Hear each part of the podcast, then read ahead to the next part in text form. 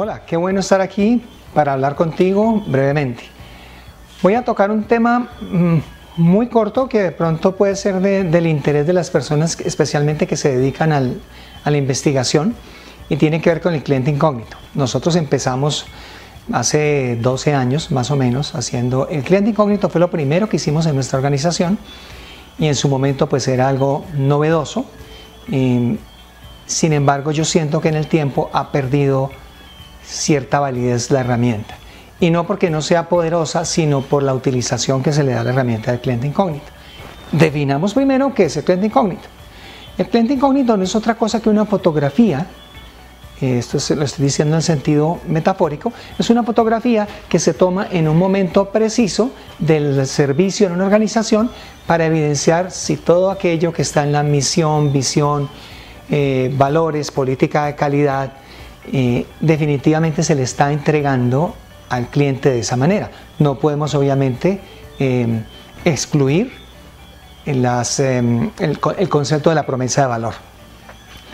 La propuesta de valor o la promesa de valor que le damos al cliente.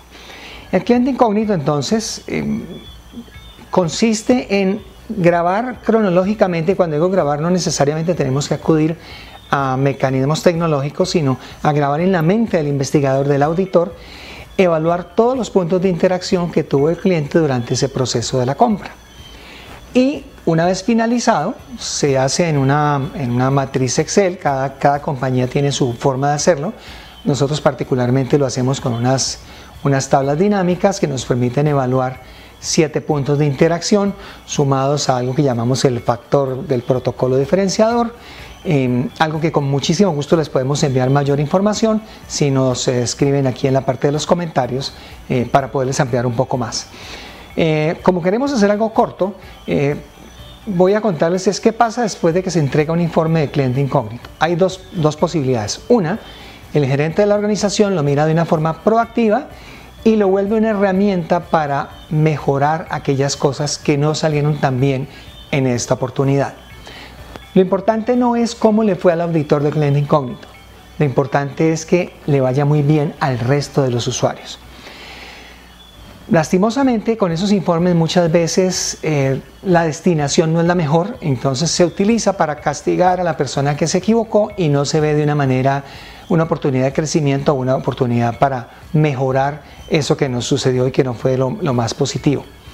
¿Dónde empieza a tomar vital importancia el cliente incógnito? Las fotografías, como, y volviendo al tema de la metáfora, una foto, en una foto uno puede quedar eh, bien, en una foto uno puede quedar cansado, registrar mejor de un lado que del otro, pero en las fotografías para saber si una persona es fotogénica, hay que tomar varias. En el incógnito entonces se, plantea lo mismo y es no hagan solamente una medición, hagan varias en el tiempo.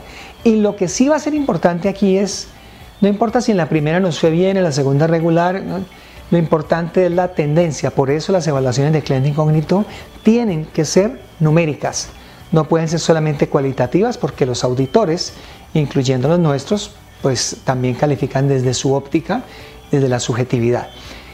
Los auditores mm, le presentan al, evaluador maestro, le presentan todo el, todo el informe y es el evaluador maestro quien califica esa experiencia en una tabla que existe. Lo que sí es importante de todo esto es saber cómo es esa curva, porque si la curva está en ascenso quiere decir que lo que la empresa está haciendo está funcionando para que sus estándares de servicio mejoren, para que esa experiencia del cliente mejore. Si lo estamos haciendo de esta manera, donde es, un sube y baja, donde unas veces nos va bien, otras veces nos va mal, después vuelve y nos va bien, mm, definitivamente yo diría, y por la experiencia de más de 10 años de estar haciéndolo, es que el servicio lo están prestando de acuerdo con el criterio y el carácter de quien estaba ese día en esa recepción del hotel, en, esa, en ese counter de la aerolínea, en, la portería de, una, de, un, de un centro de salud. Por eso es importante que las mediciones se hagan de manera periódica y yo diría que el, el tema audiovisual hoy por hoy está desapareciendo, porque no puede ser que el video sea el protagonista el video es un apoyo que tiene el auditor para hacer su informe.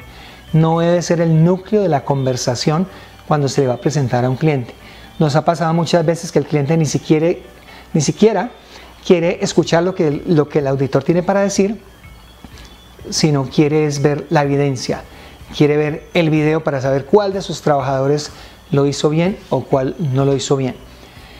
Hoy en día, por ejemplo, nuestra compañía ya no hace evaluaciones de cliente incógnito con audio ni con video, porque sentíamos que estábamos perdiendo esa gran oportunidad de asesorar a nuestros clientes explicándole la importancia de empezar a diseñar elementos diferenciadores en el servicio. De tal manera, y hemos tenido muy buenas experiencias, donde nuestras auditorías son presentadas exclusivamente de una, forma conversacional con el cliente, donde definitivamente pues si dejamos evidenciado eh, la hora, el funcionario, cómo lo atendió, qué dijo. Ahora bien, es importante también que las evaluaciones de cliente incógnito sean muy coherentes o muy consecuentes con la promesa de venta. Me explico. Si un, vamos a hablar de un restaurante. Si un restaurante no tiene servicio a domicilio, pues yo no puedo como auditor calificar el servicio a domicilio negativo, porque definitivamente en principio ese restaurante nunca lo ofreció.